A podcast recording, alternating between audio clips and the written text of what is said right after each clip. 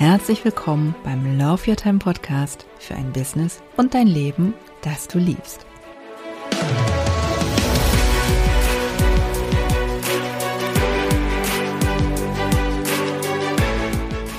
Jeder kennt das Phänomen, die Zeit rennt, deshalb müssen wir sie einfach richtig nutzen. Zwei Dinge sind dafür wichtig. Tu, was du liebst und tu es so effizient, dass es dich schnell und sicher an dein Ziel bringt. Bedenke, dass deine Zeit kostbar ist und jede Minute zählt. Nutze sie sinnvoll, liebe sie.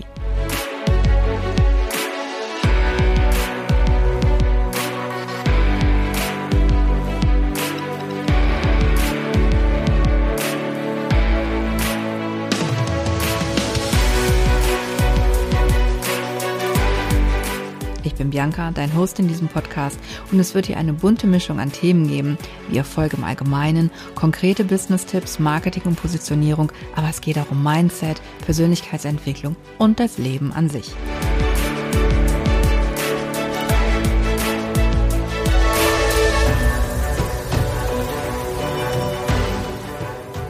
Schön, dass du hier bist bei Folge 2 des Love Your Time Podcasts. Heute geht es um dein Business, genauer um dein Marketing und wir schauen uns einmal an, was der kleine Prinz damit zu tun hat. Der kleine Prinz, das sagt dir wahrscheinlich etwas, es handelt sich dabei um die berühmte Erzählung des französischen Autors Antoine de Saint-Exupéry aus dem Jahr 1943. In der Geschichte muss der Erzähler mit seinem Flugzeug in der Sahara notlanden und trifft auf den kleinen Prinzen, der von einem winzigen, einsamen Asteroiden kommt und auf fremde Planeten reist, um Freunde zu finden. Der kleine Prinz ist sehr weise, lehrt den Erzähler allerhand über das Leben und die Freundschaft und die Menschlichkeit an sich und auch wir können für unser Marketing etwas von ihm lernen. Was genau das ist, dazu komme ich gleich. Zunächst aber mal die Frage, woran denken die meisten, wenn sie den Begriff Marketing hören? Sie denken an Werbung. Das ist die Antwort, die am häufigsten kommt. Und das ist auch nicht falsch, aber es ist viel zu kurz gegriffen. Wenn es um Marketing geht, landen die meisten gedanklich schnell bei Farben, Formen, Logos, der Corporate Identity allgemein, bei Webseiten, Flyern, Anzeigen und so weiter. Das ist doch alles wichtig und es ist auch richtig und ohne geht es nicht. Wenn es aber das Einzige ist, worauf du setzt, ohne ein Fundament dafür zu schaffen, dann wirst du wahrscheinlich enttäuscht werden, weil du dann höchstwahrscheinlich damit nur schwer neue Kunden gewinnen wirst.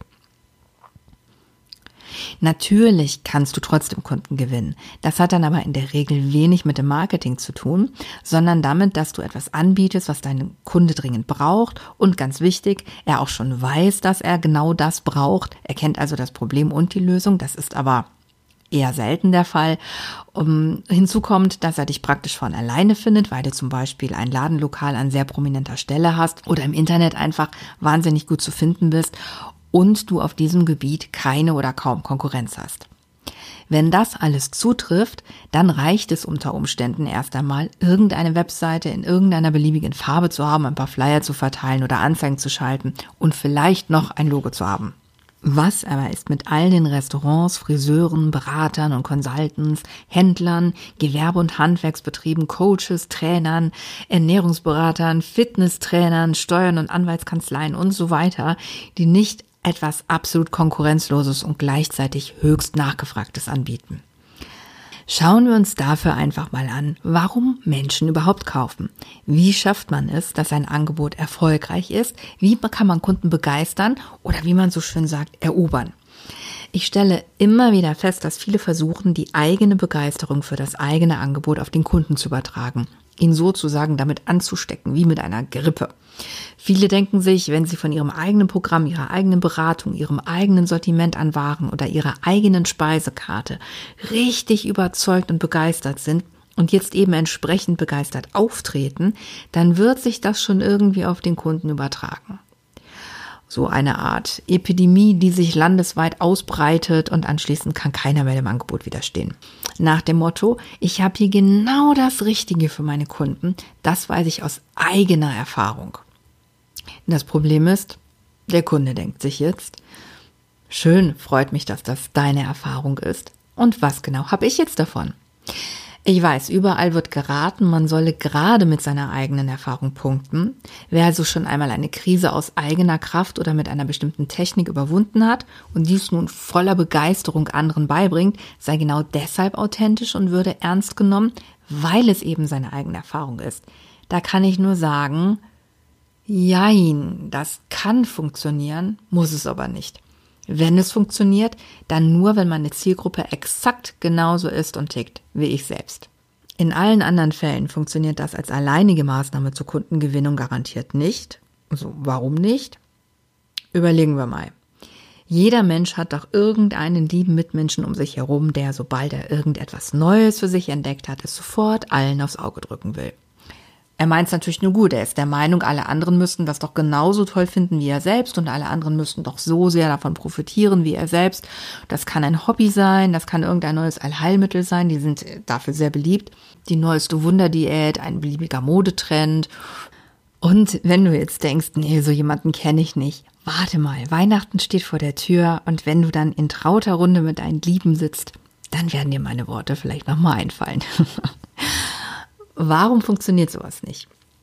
Weil natürlich jeder Mensch eine völlig andere Sichtweise hat. Aus der Psychologie, aber ganz besonders auch aus der Hirnforschung weiß man, dass jeder Mensch von den Erfahrungen und Eindrücken geprägt wird, die er gesammelt hat, und zwar beginnend schon im Mutterleib bis ins Heute. Und das alles wird in einem emotionalen Erfahrungsgedächtnis abgespeichert und sorgt dafür, dass wir ähnlich gelagerte Dinge auch wieder wahrnehmen. Alles, was wir selber noch nie erfahren haben, können wir nicht wirklich wahrnehmen. Ein neuer Eindruck muss also relevant sein, in irgendeiner Form wichtig für uns und er muss, man nennt das anschlussfähig sein, an unsere Erfahrungen, um wahrgenommen zu werden. Also ein Eindruck sollte neu sein, aber er darf nicht so neu sein, dass ich überhaupt nichts mit ihm anfangen kann. Es muss ein gewisser Kontext da sein, etwas an Vorerfahrungen, was mit dieser neuen Erfahrung irgendwie etwas gemeinsam hat, sonst rauscht es an meinen Wahrnehmungsfiltern einfach vorbei und da niemand genau deine Erfahrung gesammelt hat, außer dir, kannst du auch nicht einfach so deine Begeisterung oder deine Sichtweise auf einen potenziellen Kunden übertragen. Denn er hat diese Erfahrungen nicht gesammelt und deswegen kann er damit nicht wirklich viel anfangen. Was funktioniert denn dann stattdessen? Also das Beste, was wir uns erhoffen können, ist es, Denkanstöße zu liefern, die irgendwo im emotionalen Erfahrungsgedächtnis der anderen irgendeine Assoziation auslösen, die das, was wir anbieten, in Resonanz zu den mentalen Mustern des anderen bringt, damit er damit überhaupt etwas anfangen kann. Deshalb boomt auch der Ratgebermarkt seit Jahren immer weiter. Nicht, äh, weil in den unzähligen Büchern oder E-Books die ultimative Lösung oder etwas völlig Neues drin steht. Dafür gibt's viel zu viele Bücher. Also da kann gar nicht immer was Neues drin stehen. Sondern es geht um die Denkanstöße, die wir uns daraus holen, um die neuen Perspektiven. Wir leben zwar in der gleichen Welt wie der Autor, aber er hat eine andere Sichtweise, die vielleicht auch uns helfen könnte, die Dinge plötzlich anders zu bewerten. Denn wir aus uns selbst heraus können sie ja nur so bewerten, wie unsere Vorerfahrungen das eben zulassen. Wir gucken durch unsere Brille und so leihen wir uns die Brille des Autors aus und die ist ein bisschen anders gefiltert, die ist ein bisschen anders getönt. Wir sehen die Welt rosa, er sieht sie grün und ja, so kriegen wir auf einmal eine neue Sichtweise auf die Dinge. Was bedeutet das jetzt konkret fürs Marketing? Ganz einfach mit irgendwie erdachten Logos, die du erstellt hast, weil sie dich an die deine Lieblingskekse, die deine Oma immer gebacken hat, erinnern oder ähm, Unternehmensfarben, die naja daher rühren, dass du dich damit an den letzten Maledivenurlaub erinnerst und aller nur noch 15 Webseite von der Stange oder aus dem Baukasten. Damit kannst du solche Aha-Momente im Kopf deines Kunden nicht auslösen. Jedenfalls nicht auf eine Weise, wie es durch ein Buch oder auch einen Film oder eine tolle Musik möglich wäre. Und wo ist da der Unterschied? Ganz einfach. Filme, Geschichten, Musik, diese Dinge, wenn sie gut gemacht sind, die sind in der Lage, unsere Sehnsucht zu wecken. Und hier kommt jetzt wieder der kleine Prinz zum Einsatz. Ich zitiere mal eine Stelle aus der Erzählung. Wenn du ein Schiff bauen willst, dann rufe nicht die Menschen zusammen, um Holz zu sammeln, Aufgaben zu verteilen und die Arbeit einzuteilen, sondern lehre sie die Sehnsucht nach dem großen, weiten Meer. Und genau das trifft es. Wenn du jetzt zum Beispiel die Erstellung und das Design von Webseiten anbietest, dann kannst du natürlich sagen, hey, komm zu mir, ich gestalte mit dir eine tolle, moderne Webseite nach den technisch aktuellsten Standards, mit großartigem Design, das perfekt zu dir passt und mit dem du deine Kunden begeisterst. Das weckt aber leider überhaupt keine Sehnsucht. Das hat eher den Charme einer Gebrauchsanweisung. Hier werden also, um es mit dem Zitat zu sagen, lediglich die Männer zusammengetrommelt, um Holz zu beschaffen. Und ungefähr so reagieren viele Kunden dann auch, wenn, wenn du sie mit derartigen Anpreisungen überfällst, als wolltest du sie zum Holzholen verdonnern. Das klingt nämlich nach Arbeit, es klingt nach Aufwand. Also danke, aber nein, danke.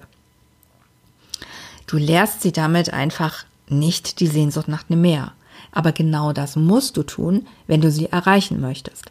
Du musst verstehen, was die Sehnsüchte deiner potenziellen Kunden sind. Und mit Sehnsucht ist immer etwas gemeint, das ein kleines bisschen zu groß ist, als dass ich es mir wirklich zutrauen würde. Sehnsucht liegt immer ein klein wenig außerhalb meiner Reichweite, ist immer etwas, wo ich noch hereinwachsen muss und was ich noch nicht ganz greifen kann. Wenn du das in deinen Kunden wecken kannst, dann bist du auf dem besten Wege, sie zu erobern. Warum? Weil du sie zum Träumen bringst, weil sie auf einmal denken, ja, vielleicht kann ich das ja doch schaffen oder erreichen, vielleicht kann es mir ja doch gelingen, denn Sehnsucht ist das Einzige, was uns dazu bringt, weiterzugehen. Alles, was wir schon haben, dafür müssen wir uns nicht mehr anstrengen. Wenn wir uns unserer Sehnsucht nicht mehr bewusst sind, haben wir keinen Grund mehr, weiterzugehen oder etwas zu ändern. Wir müssen also unsere Kunden dazu bringen, ihre Sehnsucht wieder zu spüren. Und das schaffen wir nicht, indem wir das klassische 0815 Marketing machen.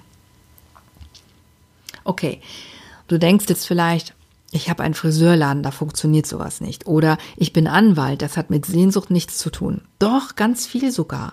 Ein Friseur kann die Sehnsucht nach Veränderung, nach Neuerfindung bedienen, aber auch die danach, sich in seiner Haut wohlzufühlen, nach Selbstbewusstsein, nach Anerkennung und noch nach vielem mehr. Und ein Anwalt kann die Sehnsucht nach Sicherheit bedienen. Sicherheit ist eines unserer größten und wichtigsten Grundbedürfnisse. Ein Anwalt kann wie Siegfried der Drachentöter zum Held werden.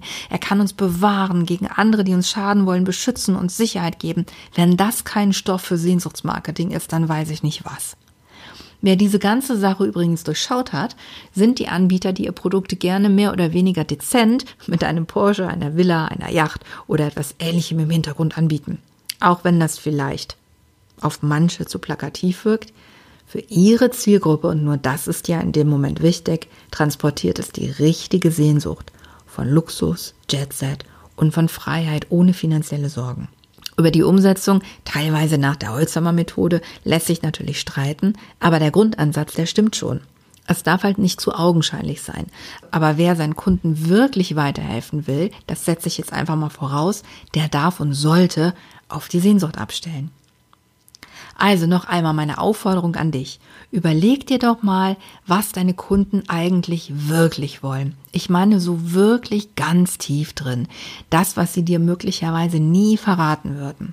Aber mit etwas Übung und der richtigen Technik bekommst du das von alleine raus dann kannst du dir ein Marketing erschaffen, das nicht nur dich glücklich macht, weil du Kunden im Sturm eroberst, sondern das auch deine Kunden wirklich glücklich macht, weil es ihnen den Weg weist zu einer Lösung, die sie ihrer wahren Sehnsucht näher bringt. In der nächsten Folge geht es übrigens um deine Sehnsucht. Das wird auch sehr spannend. Sei da wieder dabei. In diesem Sinne, das war's für heute. Bleib mit mir verbunden, abonniere den Podcast und melde dich zu unserem Newsletter an. Herzlichst, deine Bianca.